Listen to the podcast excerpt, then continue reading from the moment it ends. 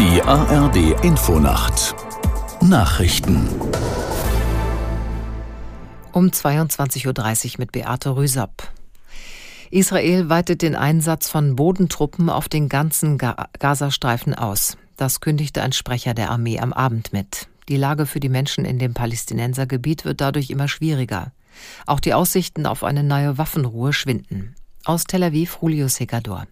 Saleh el-Arouri aus der Führungsspitze der Hamas forderte in einem Interview aus Beirut mit dem arabischen Sender Al Jazeera, dass Israel alle seine Kampfhandlungen einstellt. Vorher würden keine weiteren Geiseln freigelassen. Israel dagegen fordert als Bedingung für eine weitere Feuerpause, dass zunächst alle verbleibenden Frauen und Kinder in der Hand der Hamas freigelassen werden.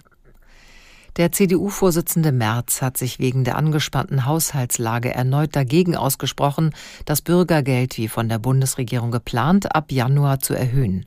Nötiger sei es, mehr Menschen in Arbeit zu bringen, sagte Merz im ARD-Bericht aus Berlin. Wenn 100.000 Beschäftigte mehr im Arbeitsmarkt sind von den 2,6 Millionen Arbeitslosen, die wir heute haben, dann sind alleine das schon mal drei Milliarden für öffentliche Kassen, die damit mhm. eingespannt, eingespart werden. Sie können das jetzt also multiplizieren in beliebiger Zahl. Wir müssen runter von dieser hohen Arbeitslosigkeit und ich verstehe im Übrigen sowieso nicht, dass wir zurzeit 2,6 Millionen Arbeitslose haben und 700.000 offene Stellen. Nach den heftigen Schneefällen in Süddeutschland normalisiert sich die Lage langsam.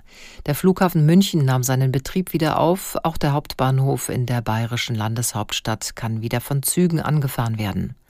Auf einigen Strecken in Bayern gibt es aber weiterhin Behinderungen. Die Deutsche Bahn bittet Reisende auch morgen nicht dringend notwendige Fahrten von und nach Süddeutschland zu verschieben. Vereinzelt fällt im Freistaat der Unterricht aus. In Spanien haben erneut Tausende gegen die geplante Amnestie für katalanische Separatisten protestiert. Der konservative Oppositionsführer Feijó sagte auf einer Kundgebung in Madrid, diesem Unsinn müsse ein Ende bereitet werden. Nach Angaben der Organisatoren kamen in der spanischen Hauptstadt etwa 15.000 Menschen zusammen. Die Polizei spricht von 8.000 Teilnehmern. Der sozialistische Regierungschef Sanchez hatte die Amnestie zugesagt und andere Zugeständnisse gemacht, um sich die Stimmen zweier katalanischer Parteien für seine Wiederwahl zu sichern.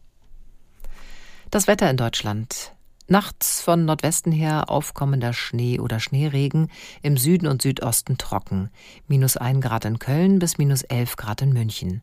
Zum Teil Tiefstwerte bis minus 16 Grad. Das waren die Nachrichten.